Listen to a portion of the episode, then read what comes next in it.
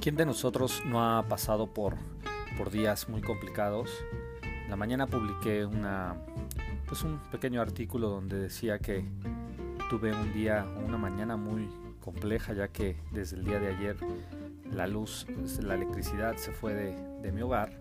El punto es que para poder al final salir adelante con todos los compromisos, escuela, eh, trabajo, y, demás que todos conocemos, pues fue definitivamente muy, muy complejo lograrlo.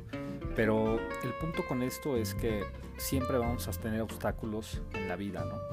Eh, obstáculos para, para todas las metas, todos los propósitos que nosotros tengamos presentes. Siempre va a haber algo que, que, nos impide pues, progresar y que muchas veces nos desanima. En las inversiones es exactamente lo mismo.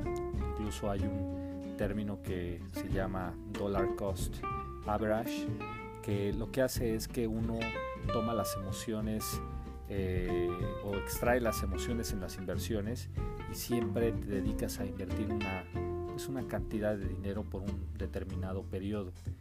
En, a grandes rasgos lo que hace es que si tú decides ahorrar, es un decir, mil pesos por mes, pues esos mil pesos establece un día, incluso hasta una hora para, para siempre invertir cada mes de esos mil pesos.